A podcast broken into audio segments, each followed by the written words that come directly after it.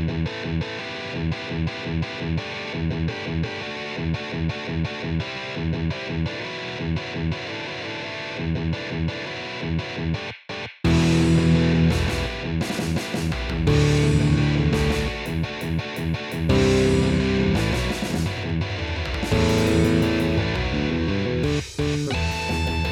ho, Moussaillon! Bienvenue à bord de Board Game Duel!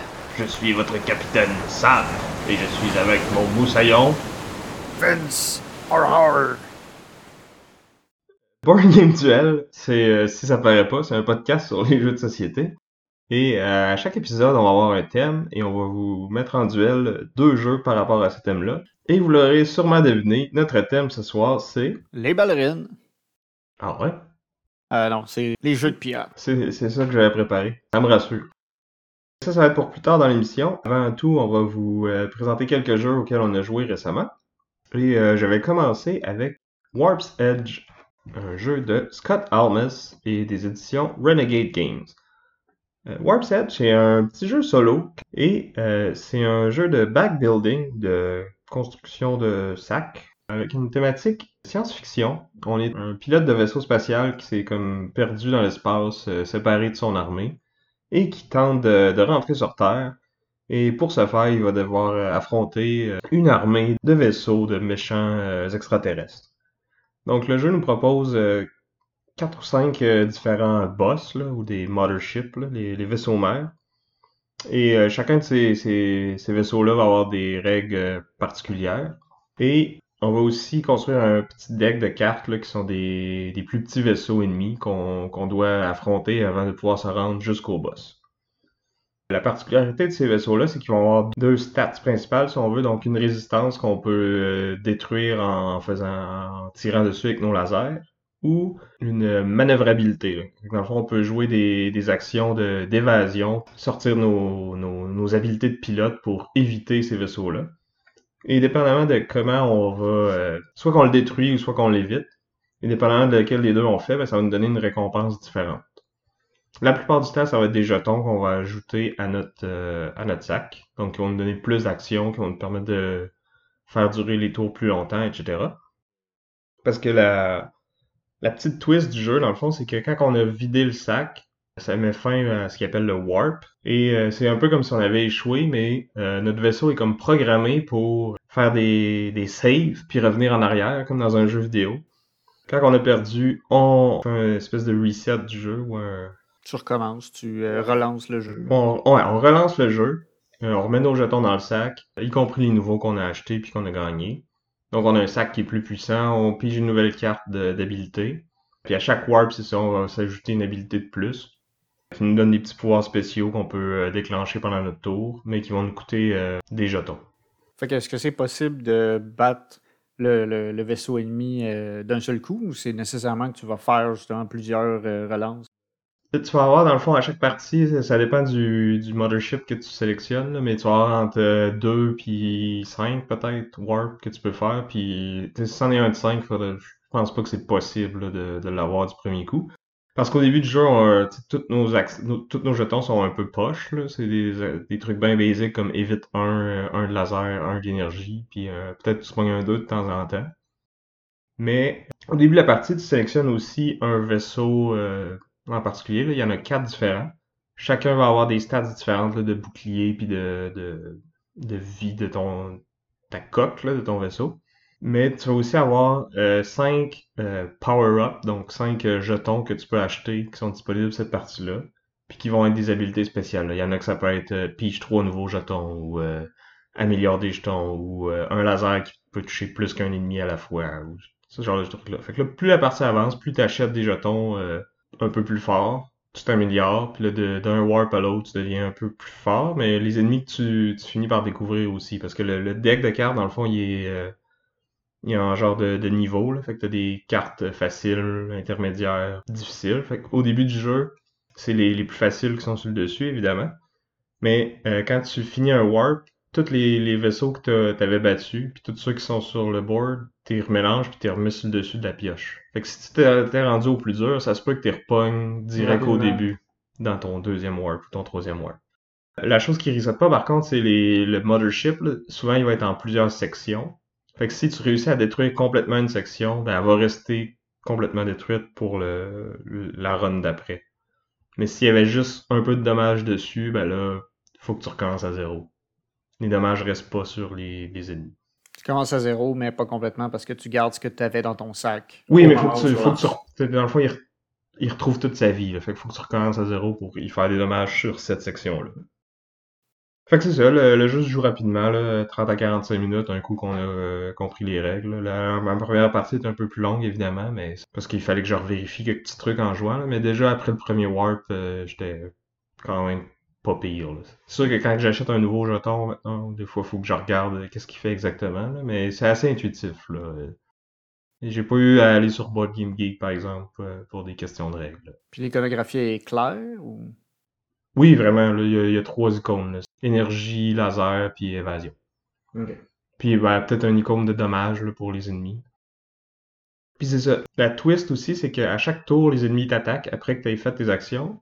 Mais si tu leur as mis au moins un laser ou un évasion dessus, ils vont être stun pour ce tour-ci. Fait que là, tu te demandes tout le temps, est-ce que je suis mieux de comme...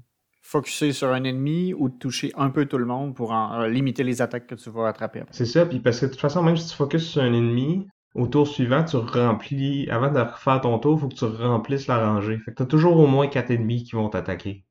Fait que c'est ça. On fait, optimise no- notre tour, on essaie de faire les dégâts le plus efficacement possible. On peut euh, sauver des jetons d'un tour à l'autre. Donc s'il me reste un ou deux jetons que je pourrais peut-être utiliser ce tour-ci, mais que ce serait pas, euh, ça me permet pas de détruire un ennemi de plus ou que je veux pas détruire un ennemi de plus, ben je peux les garder pour un prochain tour. Puis ça, même si euh, je finis mon, mon warp, ce qui est dans mon hold, je le garde quand même pour le prochain. Fait au prochain tour, je peux avoir euh, 7 jetons au lieu de 5. Parce que j'en ai juste utilisé 3 ce tour-ci. Puis c'est ça, les différents vaisseaux vont avoir différents power-ups disponibles, puis ils vont avoir aussi différents euh, nombres de, de, de jetons que tu peux garder d'un tour à l'autre. Fait qu'en en conclusion, c'est ça. Je pense que c'est un jeu qui vaut la peine, surtout si, comme moi, vous êtes capable de le trouver sur le marché du jeu usagé. Euh, Au pire, vous jouez quelques fois. Après avoir battu toutes les boss, je sais pas si je vais avoir le goût d'y rejouer tant que ça. Peut-être avec un autre euh, vaisseau. Mais je vais pouvoir le revendre à peu près le prix que je l'ai payé. Fait que ça vaut la peine. C'est un bon divertissement pour euh, pas trop cher. Donc c'était Warp's Edge des éditions Renegade Games et de l'auteur Scott Almes. Fait que toi, Vince, à quoi t'as joué récemment? Ben moi, euh, rien que tout à l'heure, euh, j'ai joué à Cryptid. C'est un jeu euh, de déduction. On commence avec le- un plateau de jeu sur lequel il y a plusieurs, plusieurs hexagones, sur lequel peut se cacher un Cryptid.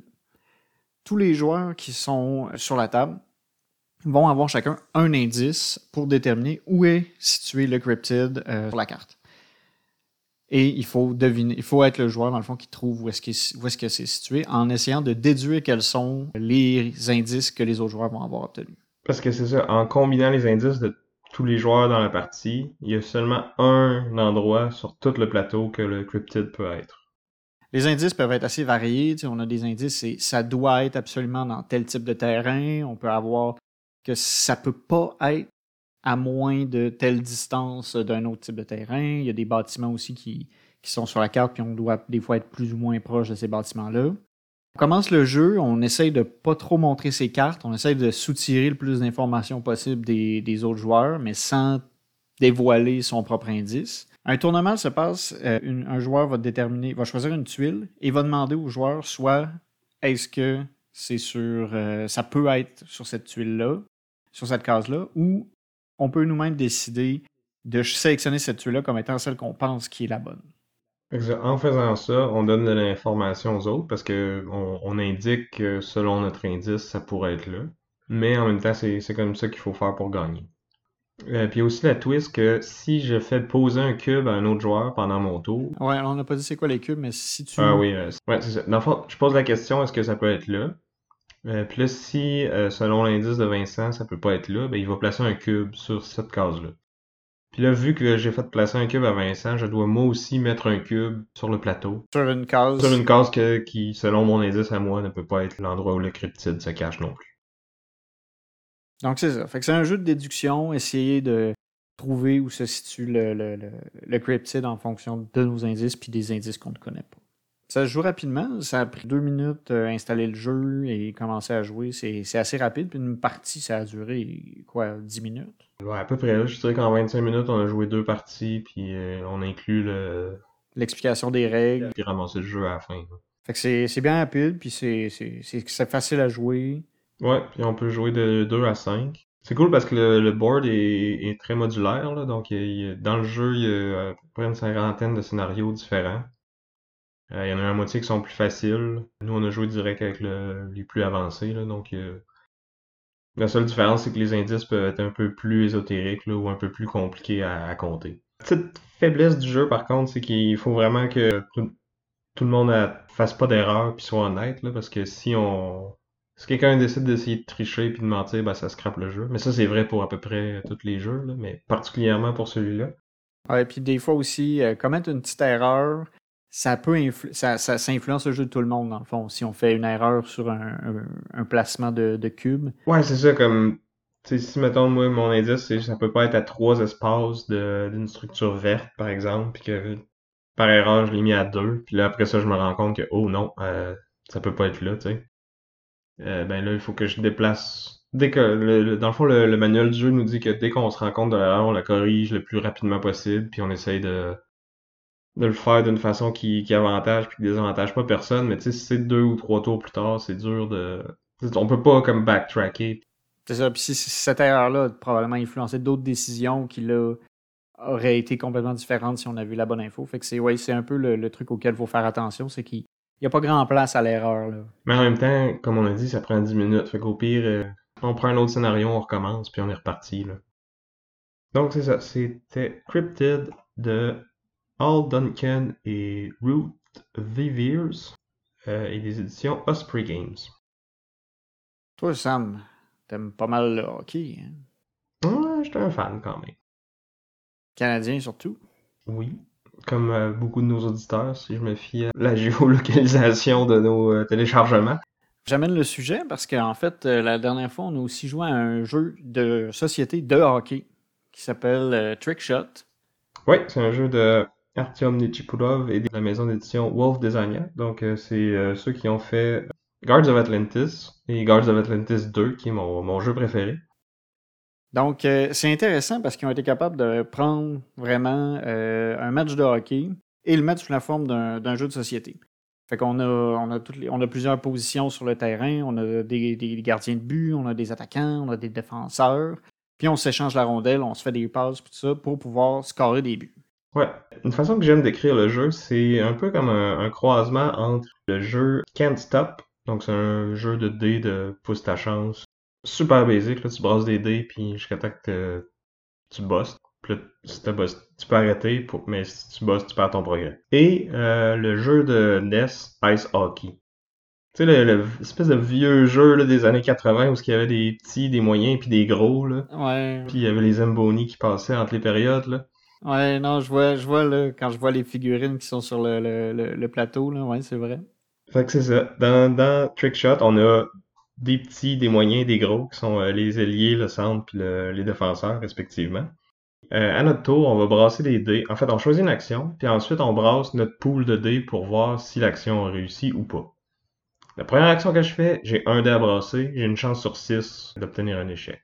Donc mes chances de réussir sont quand même assez grandes. Deuxième action que je fais, faut que je brasse deux dés.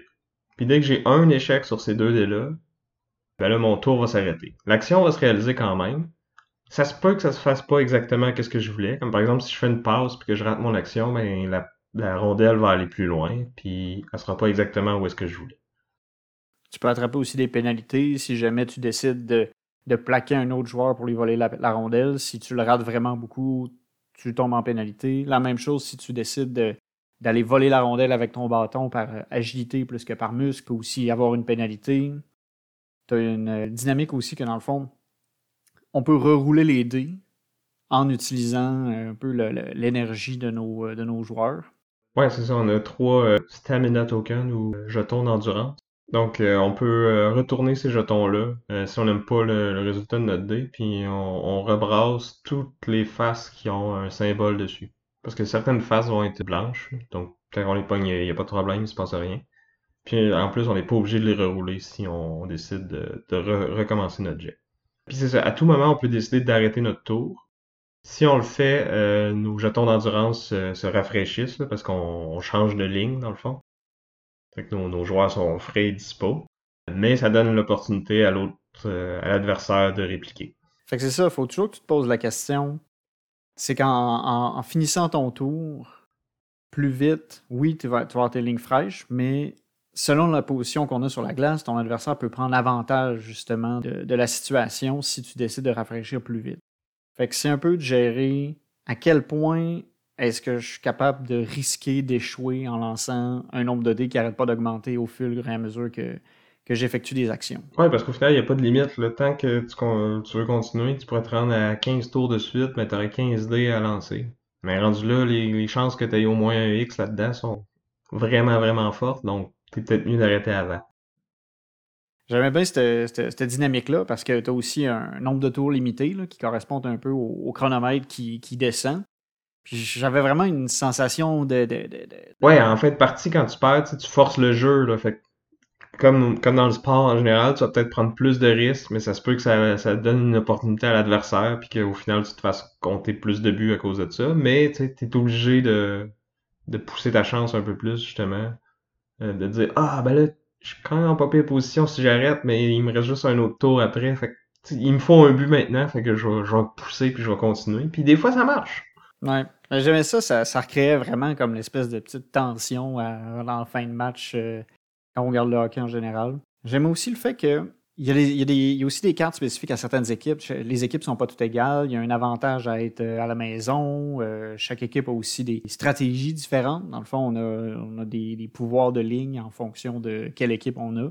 Ça, ça va affecter aussi le jeu. il y a des équipes qui sont plus fortes. Là. On avait joué euh, Boston-Montréal, puis Boston avait des gros joueurs qui étaient avantagés à plaquer alors que euh, Montréal avait plus des trucs euh, défensifs, d'habileté, puis il y avait un bon goaler aussi, je pense. Tout ça, c'est les, ce qu'ils appellent les règles avancées, là, mais moi, je recommande de, de peut-être jouer une période avec les règles de base, puis de vous lancer dans les règles avancées après ça, parce que c'est pas si compliqué que ça. Là. J'ai entendu dire entre les branches, de toute façon, que s'il y a une deuxième édition euh, qui pourrait peut-être sortir bientôt, euh, il allait laisser tomber le concept des règles avancées, puis que ça allait juste être tout, lancé euh, dès le départ. Fait qu'on a joué en contre un, c'est possible de jouer deux contre deux aussi. J'ai jamais essayé, mais le, le designer dit à qui veut l'entendre que c'est vraiment un bon jeu d'équipe à deux contre deux. Il faut l'essayer. Puis en gros, c'est euh, un peu comme dans Guards of Atlantis, là, on peut pas euh, se parler de, de stratégie. Tu sais, moi je, moi, je peux faire mon tour, après ça, l'adversaire va jouer, puis après ça, ça va être à Vincent. Et là, dépendamment de comment j'ai placé mes joueurs, Vincent a peut-être aucune idée de qu'est-ce que je voulais faire avec ça, puis il va faire de quoi de tout croche, que c'était pas ça mon plan, mais écoute, c'est ça le jeu. Ça ressemble un peu à un vrai match parce qu'il y a des joueurs qui ont pensé à faire telle, telle formation, puis là, il y en a un à côté qui finalement, il est comme, hein, je sais pas, qu'est-ce que vous faites? C'est ça. C'est euh, Trickshot de Artem Nichipulov et des éditions World Designer. Ah, puis vous irez voir euh, sur Instagram, j'ai mis des, des photos, belles figurines pré-peintes. Le jeu vraiment très beau. Il, y a une petite, euh, il, a l'air, il a l'air un peu dessin animé, là. ils sont drôles, là, les petits bonhommes. Donc voilà, ça fait le tour des jeux auxquels on a joué dernièrement. Bon, alors maintenant, je pense qu'on est rendu au moment attendu, le duel de jeux de pirates. Donc, de mon côté, je vais vous parler de, du jeu Skull Tale Full Sail. De mon côté, ce sera euh, Merchants and Marauders. Donc, Skull Tale Full Sail, c'est un jeu de l'auteur David Ilezas et euh, éditions Eclipse Editorial. Donc, c'est une maison espagnole. Donc, c'est un jeu de type euh, Dungeon Crawl, fait qu'un jeu un peu aventure, exploration, combat, mais dans une thématique vraiment fortement inspirée des, des Pirates des Caraïbes, les films de Disney. Là. Euh, donc, chaque personnage va incarner euh, un pirate. Donc, il y, a, vraiment beaucoup de, classes de personnages disponibles. Il y en a qui vont être plus axés pour le combat, d'autres euh, qui font de la magie, d'autres qui vont être plus efficaces sur le bateau, d'autres plus dans l'aventure, etc. Dans le fond, dans le jeu de base, on a une campagne de 10 scénarios. Et chacun des scénarios va commencer avec une phase au port. Donc, c'est un peu euh, à cet endroit-là, on retourne à notre, euh, à notre petite base d'opération, si on veut. Il y a comme une espèce de village de pirates. On peut se promener dans les différents quartiers pour euh, s'acheter du meilleur équipement, rencontrer certains personnages qui vont pouvoir nous apprendre des, des nouvelles habiletés. Ça, nous permet d'aller dépenser. Il y a deux ressources qu'on accumule pendant la partie, là, de, de l'or et du, du prestige qui est un peu comme euh, l'expérience dans les, jeux de société, les jeux de rôle classiques. Donc c'est ça, on se promène dans le, dans le petit village. À toutes les fois qu'on change de quartier, euh, il y a un joueur qui va piger une carte événement qui est euh, spécifique à ce quartier-là. Puis là, souvent, on va avoir un test à faire, tester une de nos euh, capacités, une de nos statistiques, donc force, intelligence, agilité, etc. Et dépendamment de notre résultat à ce test-là, ben on va avoir des conséquences qui peuvent être plus ou moins heureuses ou malheureuses. Euh, des fois, ça peut être juste des opportunités. Donc, euh, quelqu'un qui nous demande de, de faire une job pour lui, puis on sait pas trop s'il va nous payer ou pas, parce que c'est, un pirate, ou qui quelqu'un qui essaie de nous vendre quelque chose dont on n'est pas sûr de la... De l'utilité ou de la... Comme par exemple, toi, dernière partie... Euh, ben moi, j'ai croisé un marchand de licence de capitaine. Fait que je pouvais acheter une licence euh, de capitaine tout à fait légale. Puis après ça, euh, j'avais prévu l'utiliser pour après ça me mutiner puis en prendre avantage, mais au final, c'était quand même euh, c'était une fausse licence. Ça servait pas à grand chose. Ça peut peut-être me faire passer pour un capitaine pendant un certain temps. parce qu'en gros, c'est ça, il y a une, des mécaniques cool du jeu, c'est que au début de la campagne, on va choisir un capitaine parmi. en fait, après la première aventure. Euh, il y a un des joueurs qui va devenir le capitaine de l'équipage. Et cette personne-là a certains privilèges, euh, notamment quand il est au village, euh, il y a des endroits où il y a juste lui qui peut aller ou des actions qu'il y a juste lui ou elle qui peut faire. il, y a, des, privilèges, mais il y a aussi des responsabilités. C'est un peu lui qui doit s'occuper d'armer le bateau, puis de s'occuper de l'équipage, le payer et le recruter. C'est ça, parce que dans le fond, la mécanique principale au village, c'est qu'on a du temps c'est le temps que le, bateau est accosté, puis après ça, si on n'est pas de retour au bateau quand le temps est fini, ben on va perdre du prestige parce que euh, c'est nous le, petit euh, maudit qui, a retardé tout le monde avant qu'on puisse repartir à l'aventure. Fait que le capitaine, oui, il a des, des, privilèges, mais il doit utiliser une partie de son temps pour gérer le bateau pour s'assurer que le prochain voyage va être une réussite parce que sinon, il va se ramasser avec une mutinerie. Pendant ce temps-là, les autres joueurs vont euh, au bordel euh, ou vont parier sur euh, la survie de leurs collègues lors du voyage. Ouais, c'est ça. Il y a plein de trucs thématiques comme ça. Le jeu est coop, mais il y a quand même une compétition à savoir qui, qui va être le capitaine. Ouais, on... c'est ça. Mais le, rôle de capitaine, il, est le fun parce que tu as, plus d'action, tu as un peu plus de responsabilité. Mais il faut connaître un peu plus le jeu aussi pour être un bon capitaine quand même. Je pense que oui. Ça, ça m'amène à un point négatif sur ce jeu-là. En souci de transparence, euh, je dois dire que le, livre de règlement de ce jeu-là est un des pires que j'ai jamais vu. C'est vraiment une plaie apprendre à jouer à ce jeu-là. Mais, trouvez-vous quelqu'un qui le connaît puis qui va vous le montrer? Ou, mettez l'effort que, que, ça prend pour, pour le faire, puis après ça, vous allez avoir un jeu vraiment cool. Puis, c'est un, vu que c'est un co-op, puis, si vous avez de l'expérience avec les jeux de rôle ou les autres Dungeon Crawl, c'est facile pendant la partie, si vous avez une interrogation, de juste dire, ben, tu on va le faire comme ça pour cette partie-là, puis on checkera plus tard comment ça marche pour vrai, puis on corrigera pour la prochaine partie au besoin. Ceci étant dit, c'est ça, la deuxième phase après le port, c'est le voyage. Donc là, on a la grosse carte des Caraïbes, la mer, plein de petites îles.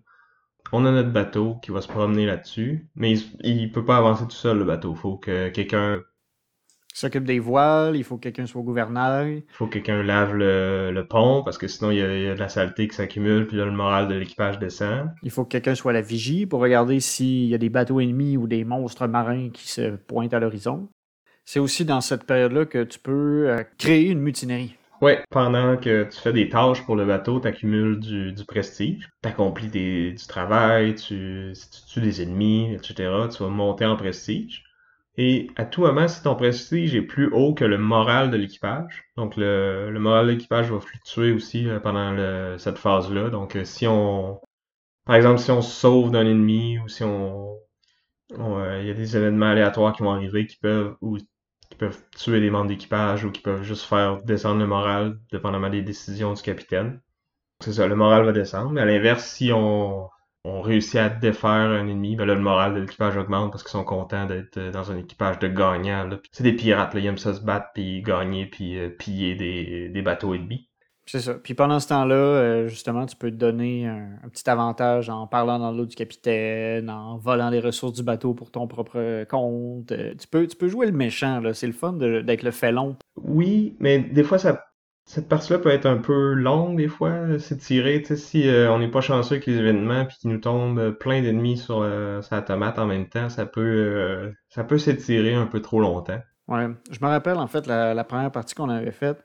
À un moment donné, on était pris, je pense, entre un serpent de mer et un tourbillon.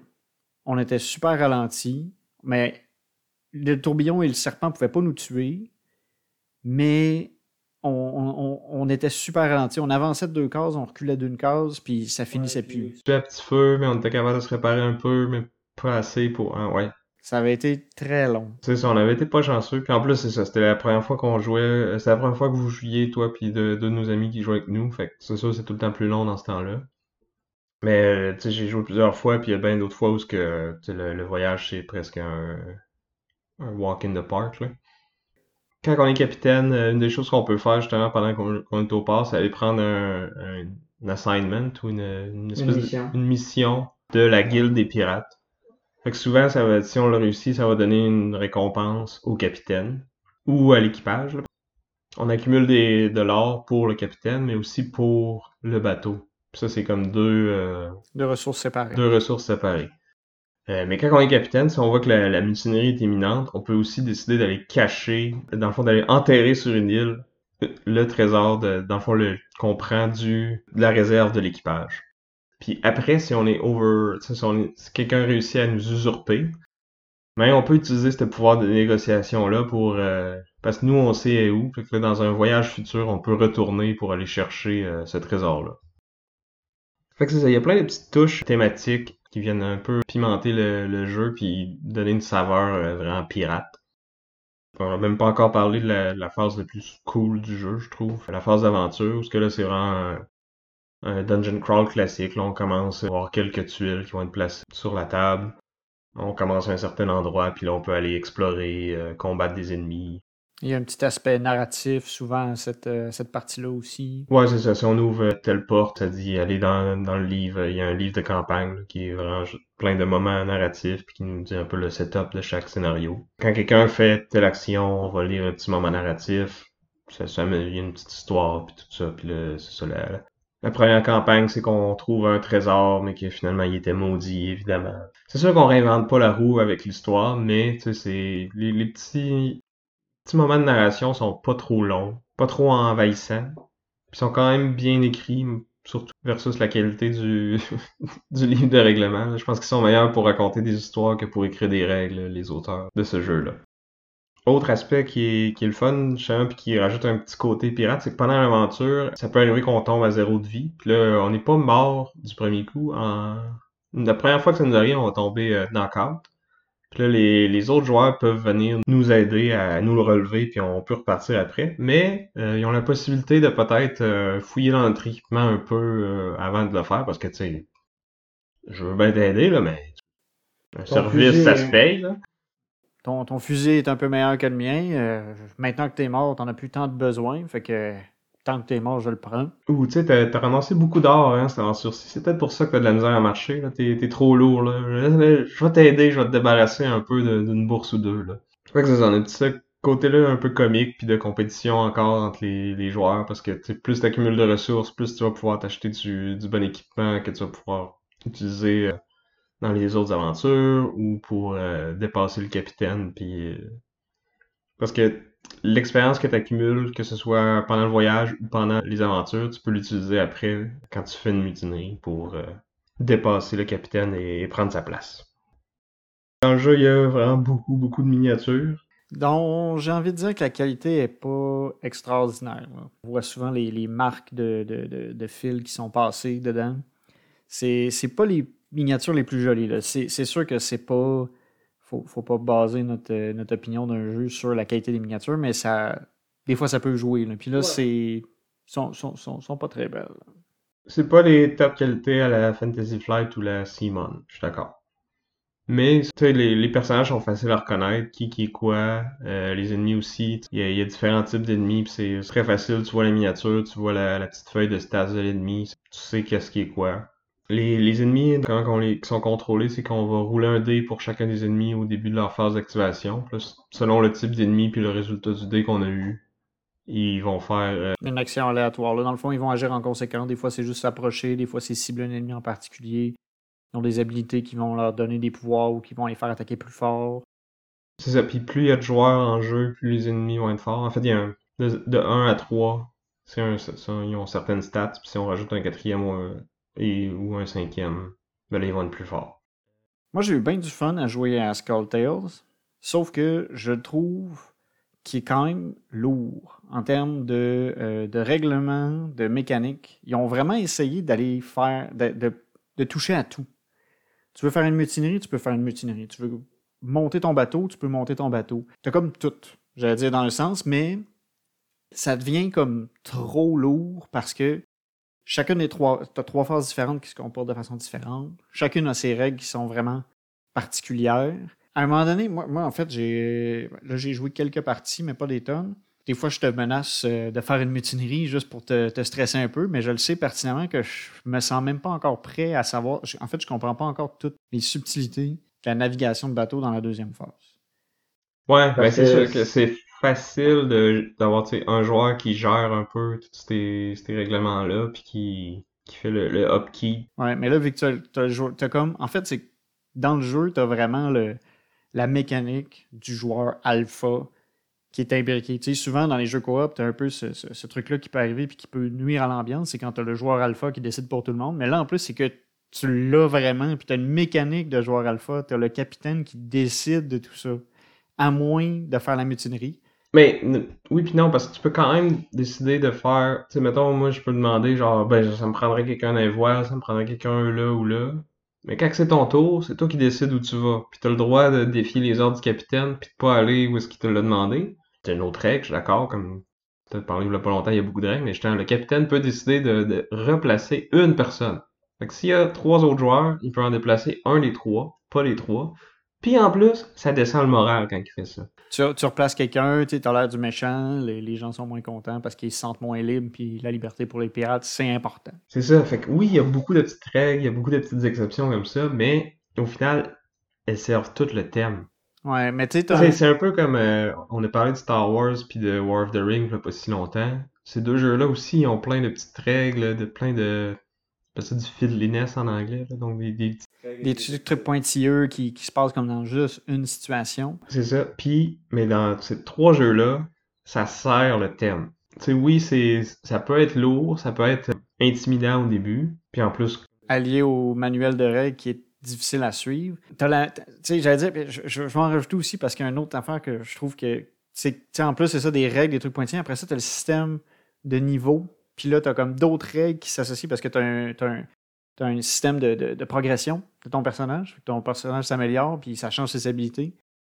Puis là, tu as une quantité d'habilités différentes qui est quand même assez gros. Là. Oui, mais ça, c'est parce que, tu la dernière fois que tu es arrivé, tu es arrivé dans notre campagne, que, tu sais, Ariane et moi, ça faisait 12 parties qu'on jouait. Tu sais, on, connaît le jeu, nos personnages sont montés. Fait que, tu c'est comme si tu arrives tu sais, on jouerait à Donjon Dragon, t'arriverais avec ton personnage niveau 1 avec un, groupe qui est niveau 15, là. C'est sûr que ça clash. Mais si tu le prends du début puis que t'en rajoutes un peu à chaque fois, tu, tu progresses là-dedans puis que tu laisses ça arriver euh, au fur et à mesure, c'est moins comme une avalanche d'un coup, tu sais. Pour dire à quel point que les, règles sont pas évidentes à suivre, on fonctionne avec un guide euh, qui a été fait par des gens en dehors des développeurs pour faire nos tours dans les voyages, entre autres. Parce que justement, c'est c'est assez complexe qu'il a fallu que quelqu'un vraiment simplifie ça, fasse un tableau qui explique tout pour qu'on puisse se retrouver quand même facilement, parce que sinon c'est vraiment c'est quand même lourd. Je suis d'accord. Puis tu c'est pas un jeu que je recommanderais à tout le monde. Mais si vous avez un peu d'expérience avec les jeux de rôle puis avec les, autres avec d'autres dungeon crawl, c'est un jeu qui est c'est un système qui est sais, oui, il y a plein de petites règles compliquées, mais au pire, tu peux en prendre puis en laisser. Puis en plus, c'est un jeu coop. Fait que, tu sais, de tricher un peu puis de ne pas appliquer une règle, c'est moins grave que dans un jeu compétitif parce que ça affecte tout le monde de la même façon. Fait que, tu sais, vas-y, puis joue comme toi, t'aimes ça. J'ai vu du monde sur Bowling Geek qui ont dit qu'ils skippaient carrément le, voyage parce que c'était trop long ou que ça valait pas la peine, puis tout ça. Puis que le jeu il fonctionnait super bien comme ça aussi. C'est ça. C'est mon reproche sur le jeu parce que sinon c'était quand même assez. Quand même cool. Moi j'ai adoré, puis quand même mon, mon, expérience, malgré la lourdeur des règles. J'ai beaucoup aimé euh, l'aspect. Euh, on joue un peu aussi notre, euh, notre partie en plus de jouer l'objectif commun. Mhm, un peu comme avec. Ben, pas, pas, aussi flagrant, là, mais comme avec Dead of Winter qu'on a parlé au dernier épisode. Oui, il y a un objectif commun, mais tout le monde a un peu son objectif personnel. C'est moins. Euh, c'est moins vraiment. Il n'y a pas de règles, c'est plus. Tu joues un peu comment tu veux jouer. C'est ça, ça, ça. se rapproche d'un jeu, jeu de rôle, c'est ça. C'est quasiment un système de jeu de rôle, mais pour un jeu de société. C'est ça, sans Dungeon Master. Ouais, c'est ça. Puis je pense que justement, si vous êtes quelqu'un qui, qui aimait ça être un maître de jeu dans vos jeux de rôle, d'acheter ce jeu-là, puis d'utiliser les composantes, puis les classes, puis tout ça, puis de faire votre propre histoire avec ça, là, je pense qu'il y aurait du fun à avoir avec ça, puis à, créer nos propres scénarios, rajouter des, des trucs un peu plus jeu de rôle si c'est ce que votre groupe aime. Ça se prête bien à ça. Il y a des miniatures, il y a des terrains, il y a des règles pour les, les attaques, tout ça. Vous avez déjà une bonne idée de c'est quoi les stats des ennemis il y a moyen de construire euh, une campagne personnalisée avec ce jeu-là, je pense. Mais c'est ça. Mais là, on sort un peu du de l'aspect euh, jeu de société, que l'on tombe dans l'RPG. Là, on. Donc c'est ça. Ça fait un petit tour d'horizon de. En fait, un gros tour d'horizon quand même de Skull Tale Full Sail de l'auteur David Ilesas et de Eclipse Editorial. Et donc, euh, moi, avec ma longue vue, à l'horizon, je vois mon jeu Merchants and Marauders de Christian Markuson et Casper Haggard. Euh, je ne suis pas sûr encore une fois de la prononciation. Qui est publié par euh, Games. Donc, euh, Merchants and Marauders, c'est un jeu de style euh, bac à sable. Dans le fond, on va souvent être, on va être très libre des actions qu'on va faire. Puis ça commence avec le choix un peu de notre, de notre carrière. Donc, tous les joueurs vont être un capitaine de bateau qui va avoir le choix de devenir un marchand ou un pirate pour devenir le capitaine le plus glorieux. Donc, on va accumuler de la gloire en, soit en commerçant, en vendant des, des, marchandises en demande, en accomplissant des missions, ou bien en piratant, en faisant de la piraterie, en attaquant des marchands, en combattant d'autres, euh, des, galions espagnols ou d'autres, euh, d'autres joueurs aussi. Fait qu'on a vraiment le. Ce que j'aime ça qu'on puisse justement avoir l'option d'être un gentil ou un méchant, selon comment on veut s'y prendre. Puis, en plus, on peut switcher en cours de route. Parce qu'à tout moment, on peut décider qu'on attaque euh, un autre joueur ou un, autre bateau qui n'est pas un pirate. Puis, on devient un pirate à ce moment-là. C'est ça. Ça fait que notre, euh, notre, notre chemin n'est pas fixé. À tout moment, on peut modifier notre, notre stratégie. Si on est pirate, redevenir euh, quelqu'un d'honnête, c'est un peu plus compliqué. Mais... Pas impossible, mais ça peut se faire. Dépendamment de à quel point qu'on est recherché. Ce que j'aime, c'est qu'on a, la mécanique justement que les pirates sont recherchés. Si on décide de se lancer dans la piraterie, il va y avoir différentes factions sur la carte qui vont essayer de nous chasser. À l'inverse aussi, si on est un marchand, il y a des pirates sur la carte qui vont venir nous attaquer pour nous couler. Donc on doit un peu jongler entre les... Euh, en fait, c'est des, PNJ qui se promènent en plus sur la carte, en plus des joueurs. ça fait une carte qui est assez, assez occupée il y, a, une bonne présence euh, déjà sur, euh, sur ta table de jeu parce que tu as plein de petites miniatures de bateaux un peu partout. C'est un jeu qui est beau à voir. Tu as une belle carte des Caraïbes bien illustrée. Moi, je, trouve ça. Je, sens les palmiers. Je, me sens en, je me sens en vacances quand je regarde cette carte-là. C'est vrai que le visuel du jeu sur les cartes, sur le, plateau, c'est beau. on parlait de miniatures cheap tantôt dans, Merchants and Marauders aussi, c'est pas euh, la top qualité. c'est des petits bateaux en plastique. pas trop de détails. mets trop fort entre tes doigts, tu peux le plier. C'est ça. Au moment dans le jeu, c'est ça, on peut aller visiter différents ports euh, à travers les Caraïbes pour justement vendre nos marchandises, améliorer notre bateau, acheter des munitions et aussi sinon aller chercher des rumeurs, c'est un jeu où tu vas affronter, où tu vas pas nécessairement, tu pourrais ne pas avoir d'affrontement. Si tu décides d'être marchand, tu peux faire ta petite vie, ton petit jeu comme tu veux, sans avoir à affronter les autres joueurs si jamais c'est pas quelque chose que, que, tu aimes beaucoup. C'est sûr qu'en même temps, tu joues un jeu de pirate, puis c'est le fun d'utiliser tes canons contre les autres joueurs. Ouais, tu peux attendre que eux deviennent pirates, puis les attaquer après. Puis plus ils font de piraterie, plus, plus la prime pour les, les, chasser va augmenter. Donc, euh, ça devient de plus en plus tentant d'aller les attaquer puis de les, les battre. Parce que quand on, bat quelqu'un, ça nous donne un point de gloire, qui est une condition de victoire. Puis en plus, on peut euh, prendre leur bateau, euh, voler leur cargo. Puis si c'est un pirate, on, collecte la prime au pays qui le recherchait le plus. Donc, plus on fait de piraterie contre un pays, plus on, on est tentant pour les autres joueurs. Un autre truc qui est bien, c'est en fait l'extension qui est euh, Merchants and Seas of Glory, qui est une extension modulaire. J'aime beaucoup cette thématique-là avec le jeu parce que justement, ça fait qu'on peut ajouter différents modules à notre partie pour un peu personnaliser notre expérience de jeu. Ça fait qu'on peut ajouter euh, des effets de météo. Il peut y avoir une tempête et du vent qui va nous permettre de faciliter ou nuire à nos déplacements. On a un galion espagnol qui peut se promener puis qui va accumuler de l'or au fur et à mesure que la partie va avancer puis qui va devenir justement de plus en plus attirant pour tous les joueurs sur la carte. Mais qui est quand même, tu sais, c'est un gros bateau euh, bien équipé. Fait qu'en début de partie, essayez pas de l'attaquer parce que vous allez vous faire couler. Ouais, parce qu'au départ, on commence vraiment avec euh, des bateaux euh, très faibles. Puis ça, ça, ça prend un certain temps avant de pouvoir vraiment s'acheter un bateau qui est, qui est conséquent. Mais d'acheter un gros bateau, ça nous ajoute aussi de la gloire. Puis ça, c'est encore une fois, ça rentre peu dans nos, nos, nos façons de gagner. Vu qu'il y a beaucoup d'actions qui peuvent se faire qui nous donnent la, de la gloire, on est, on est libre de, de, de notre destin. Ouais, c'est ça. Euh, si on veut être plus marchand, ben là, on joue un, plus un jeu d'optimisation puis de pick-up and deliver, donc de ramassage et livraison. Donc, on, on ramasse quelque chose euh, dans une ville, on, on l'amène ça dans la ville à côté, mais là, en même temps, oh, il y a une mission à côté, fait que si je fais un petit détour, ça va me prendre un tour de plus, puis je vais peut-être faire un deux points de plus, puis etc., etc.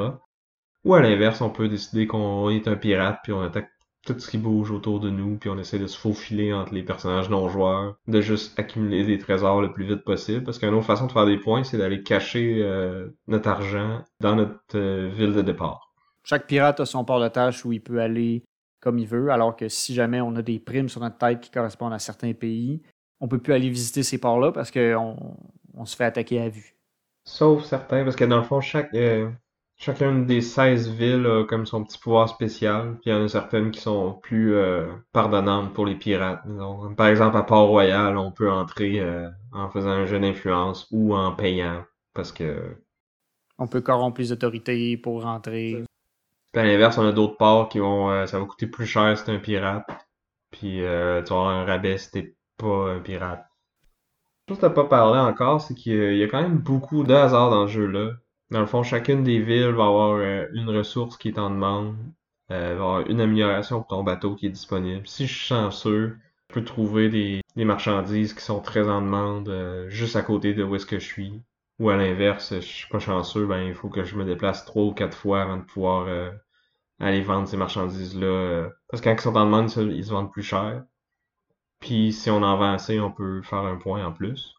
Il y a aussi beaucoup de jet day. Euh, si on veut compléter une mission, euh, voir si une rumeur est vraie, on va, euh, ça va tester une de nos quatre euh, habiletés. Euh, puis là, faut, faut rouler au moins un succès avec ce jet-là, mais on a juste un jet. Sauf si on utilise une des expansions qui permet de, De pouvoir rerouler certains dés. c'est ça. Mais encore là, faut payer des ressources pour ça. Donc, il faut se préparer ou ça, ça, ça peut prendre du temps avant qu'on se rende là. C'est vrai que c'est un peu le, le- le- le point faible du jeu, c'est qu'il y a beaucoup de hasard, puis c'est difficile de le mitiger. Ben, il y a des façons de le faire, mais c'est ça. Pas en début de partie. Tu sais, comme là, on a rejoué il y a pas longtemps, euh, j'ai eu un super bon départ, puis toi, un peu plus euh, laborieux, on va dire. C'était plus difficile. Mettons que tu as pris un- une bonne avance. Moi, ça commence. Ça, ouais, ça, je pouvais pas la rattraper. C'est ça, ça a fait de boule de neige. Vu que j'avais eu un bon début, ben là, j'ai pu acheter un meilleur bateau plus rapidement, améliorer mon bateau plus vite. Fait que, tu sais, j'ai continué à être meilleur que toi. Le, là, le hasard, c'est un peu équilibré, mais rendu là, tu sais, j'avais plus d'argent, plus d'équipement. J'étais... Ouais, tu avais accumulé beaucoup de points déjà au début. Moi, j'étais un peu en train de jongler entre euh, les bateaux, les galions pirates pendant que j'essayais de faire ma petite partie de marchand. Ouais, parce que c'est ça. euh, la- une des mécaniques du jeu, c'est qu'au début du tour, on va piger un événement. Puis il y a la moitié de ces événements-là qui vont ajouter des nouveaux personnages, bateaux non joueurs, dans le fond, sur la carte. Puis l'autre moitié qui font que ces bateaux-là vont bouger. Puis en plus, il va se passer quelque chose. Fait que ça peut être euh, une tempête, fait que là, faut pas que je reste en mer. Il, peut y avoir deux pays qui tombent en guerre. Fait que c'est ça. Fait que ça, là, même si je suis pas un pirate, là, si je suis un Anglais puis que la- l'Angleterre est en guerre avec l'Espagne, ben les navires espagnols vont m'attaquer pareil comme si j'étais un pirate. Puis je peux plus aller dans les ports euh, espagnols non plus.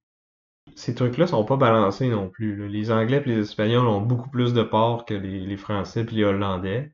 T'as un avantage selon le, parce que chaque, chaque capitaine va avoir sa nationalité. Puis certaines nationalités, dans le fond, sont désavantageuses versus d'autres.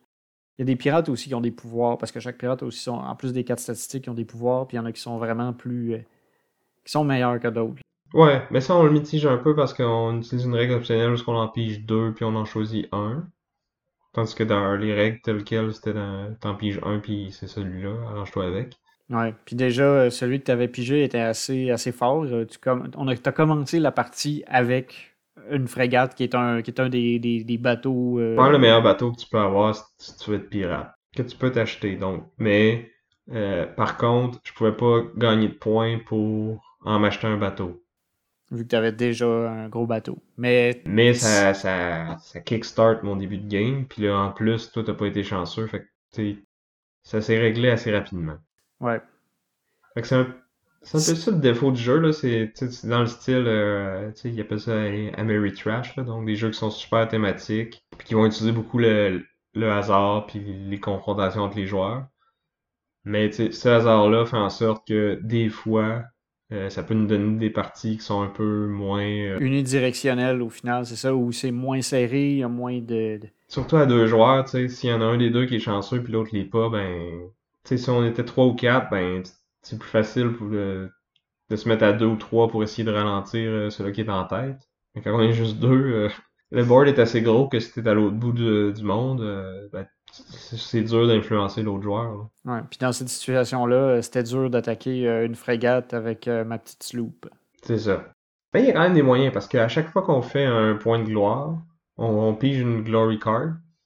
Donc une carte de gloire. Donc ça nous donne un, un espèce de bonus Un petit pouvoir qu'on peut utiliser une fois euh, dans certaines situations. C'est ça, fait que c'est super situationnel, mais dans les bonnes situations, ça va, ça va vraiment nous donner un gros boost, ou ça peut vraiment nuire à nos adversaires. Mais encore là, le deck est quand même assez important. On en pige, on en a une au début de la partie, puis on en pige une à chaque fois qu'on fait un point. Mais là, tu sais, On peut pas planifier de stratégie en fonction de ces cartes-là, c'est sûr. À part, ben, je veux dire, tu peux pas espérer piger une carte particulière. non, c'est ça, c'est un coup que tu l'as, faut que tu t'ajustes ta stratégie pour mieux l'utiliser, disons. Mais encore là, si c'est un bon départ puis que l'autre non, ben toi t'es as ces cartes-là puis l'autre les a pas, fait c'est facile de faire boule de neige. Mais quand le jeu, quand le hasard fait bien les choses, les joueurs euh, sont proches les uns des autres, là c'est vraiment une course. Quand il y a une bataille entre deux joueurs, ben là c'est c'est vraiment excitant parce que tu sais, si on se fait euh, couler notre bateau, notre partie est pas finie, mais ça nous ralentit quand même considérablement. Vu qu'on perd tout l'or, toutes euh, les ressources puis les améliorations de bateau qu'on avait, qu'on avait accumulées. C'est ça. Dans le fond, on garde le- nos points, puis on garde euh, l'argent qu'on avait caché. Fait que c'est ça, tu sais, c'est un style euh, qui amène beaucoup de hasard. Donc c'est un jeu qui date de 2010. Je pense que ça paraît un petit peu C'est sûr que les jeux ont fait du chemin depuis ce temps-là. Tu sais, le... il y a un peu plus de, de filet de protection, je pense, dans les jeux plus modernes pour que, que l'écart entre les joueurs se creuse pas trop. Ou en tout cas que ça dépende moins de la chance puis un peu plus de, de, de la décision du joueur. C'est ça. Puis le jeu est un peu long aussi. Il est un peu long, mais il reste moins long que Skull Tales. euh, tu sais, euh, Oui, je suis d'accord. Il y, a, il y a une fois, on a, on a juste abandonné. Là. Tu sais, c'est. Mais, On- tu sais, on- Skulltail, au moins, c'est sais, c'est trois phases différentes, fait que c'est facile de prendre une pause en- entre les phases, ou au moins, tu sais, ça, on change de mal de place un peu.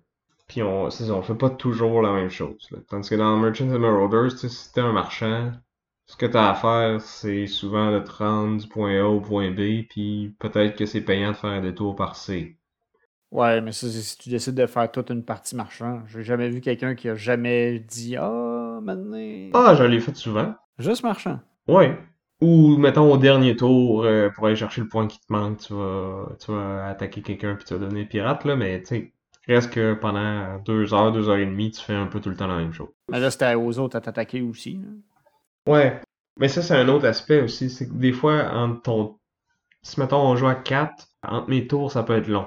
Surtout si le joueur 2 décide qu'il attaque le joueur 3. Là, il va y avoir un combat de bateau. On n'a pas parlé, là, mais il y a des, il y a des combats entre les bateaux.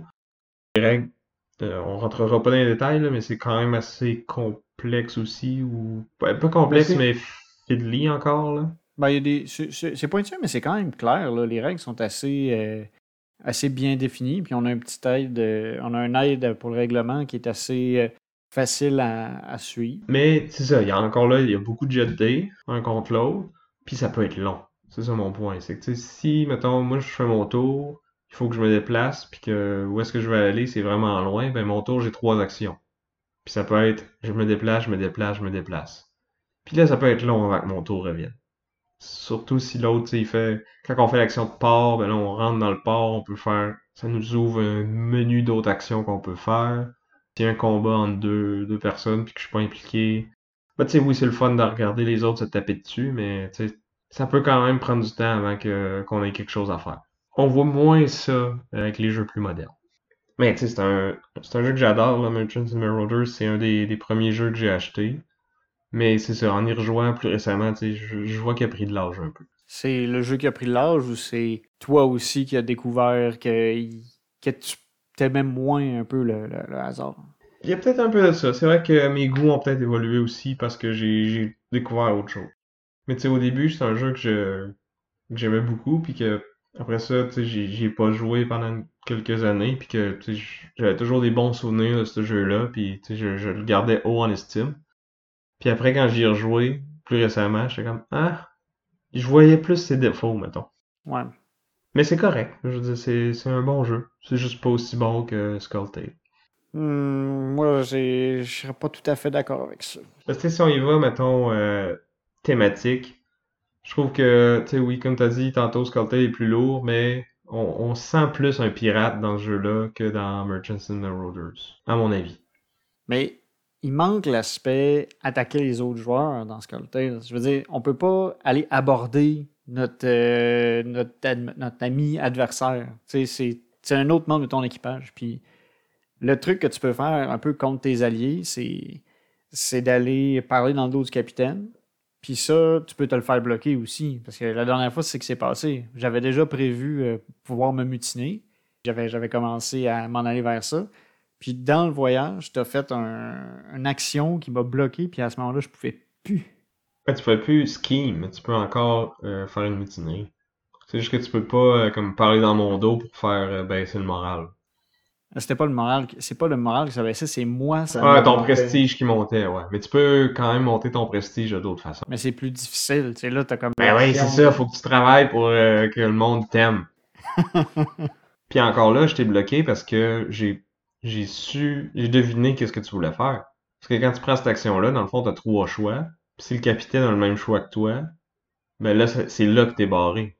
Ouais. C'est la seule action. C'est sûr que c'est- coop et tout ça, mais c'est parce que moi, quand j'imagine des pirates. J'ai besoin de, de, de, de me battre avec l'autre joueur. Ce qu'on fait pas vraiment dans Skulltale. Non, on se- T'as t'as l'aspect aussi que tu peux parier sur la survie de quelqu'un, puis tu peux décider de l'abandonner à son sort pour qu'il meure, pour après ça que tu puisses faire de l'argent là-dessus, mais tu combats personne à part des PNJ. combien qu'il y a eu de, de combats à ta dernière partie de Merchants and Marauders? À plusieurs joueurs, ça aurait pas été pareil. On aurait été plus sur la carte, là aussi, c'est parce qu'on est tous les deux partis de notre côté sur la mer. Mais c'est ça, ok. il Mais il y a quand même pas eu de combat entre nous, puis on n'a même pas fait de combat contre les personnages non-joueurs non plus. Ben, moi, j'ai essayé de, sur- de, de les éviter parce que j'allais me faire couler si je le faisais. là. Mais toi, t'as- mais c'est ça. Il y a peut-être le nombre de joueurs. là. Peut-être qu'à deux, c'était pas c'était pas optimal parce que les, les fois qu'on jouait aussi souvent, c'était- on est souvent 3 puis 4. Ouais, je pense que le jeu est mieux à 3. Ouais. Parce que à 4, c'est long avant que ton tour revienne, comme je disais tantôt. À 3, t'es un peu plus impliqué tout le temps. Mais c'est ça, il y a, y a plus de chances d'interaction entre les joueurs. Mais même à 3, ça arrive, je dirais au moins une fois sur deux qu'il n'y a pas de combat entre deux joueurs. Ou qu'il va en avoir comme un dans toute la partie. C'est quand même euh, ironique que tu me reproches que mon jeu soit coop puis qu'on peut pas se taper ouais, mais c'est c'est à cause de la thématique pirate. Là, comment, c'est- en plus, moi, j'aime ça, les jeux coop. Là, euh, c'est un peu c'est un de mes styles que j'aime beaucoup avec les, les, les contrôles de territoire. C'est c'est drôle parce que tu as soit ultra confrontation, soit on est tous ensemble dans le. Je pense parce que j'aime pas ça me faire poignarder dans le dos. ça doit être ça. Mais Merchant and Marauders est un peu entre les deux. Ouais, là, parce que t'as le choix. c'est ça. Ça, c'était un truc que j'avais aimé aussi. L'aspect bac à sable. Tu joues comme tu veux. T'es libre. Comme un, comme un pirate. Wow. Sur ça, je pense qu'on va laisser la parole à nos auditeurs. Alors, euh, c'est à vous de nous dire euh, si vous êtes plus intéressé à jouer à Skull Tales ou à Merchants and Motors. Hashtag Team Vince. Ou voter pour le Capitaine Sam. Aussi, euh, dites-nous, c'est quoi, vous, votre jeu de pirate préféré? Il y, en, il y en existe beaucoup d'autres. Il y a Libertalia qu'on a déjà parlé dans ton top. euh, dans, dans- on, a, on a-tu parlé de Libertalia? On n'a pas parlé de Libertalia encore. Peut-être dans un épisode futur, parce que c'est un jeu que j'aime beaucoup aussi, puis que, que j'aurais pu prendre pour ce, ce duel-là, mais je, je pense que Libertalia est quand même plus connu que Skulltail, donc je voulais faire découvrir quelque chose euh, à nos auditeurs. Si vous aimez les découvertes, votez pour Captain Sam. Sur notre page Facebook, sur notre compte Instagram, ou vous pouvez nous écrire boardgameduel at gmail.com. Euh, Dites-nous votre jeu de pirate préféré. Pourquoi est-ce que Skulltail est mieux que Merchants and Marauders? Pourquoi est-ce que c'est trop compliqué de jouer à Skull Tales? Ou, vous avez plus l'esprit pirate puis vous voulez jouer à un jeu qui est plus simple? Parce que les trucs trop compliqués, euh, ça serait avec coup d'épée. Nous, qu'est-ce que vous pensez du podcast jusqu'à maintenant? C'est quoi vos coups de cœur dans ce qu'on a parlé? Qu'est-ce qu'on peut améliorer? Qu'est-ce que qu'est-ce qu'on peut faire pour euh, mieux vous servir? S'il y a une thématique qui vous intéresse aussi, vous pouvez nous les suggérer. Ouais, ou suggérez-nous un jeu, puis nous, on trouvera une thématique. euh, On est bien ouvert à ça. Puis s'il vous plaît, partagez. Euh, parlez du podcast à, à quelqu'un que vous pensez qui pourrait aimer ça. C'est c'est la meilleure chose que vous pouvez, vous pouvez faire pour nous. Terminant, merci à Chrysalis pour euh, notre chanson thème. C'était Sam, Et Vince, et on vous dit à la revoyure. à plus! Har har! Larguez les amarres!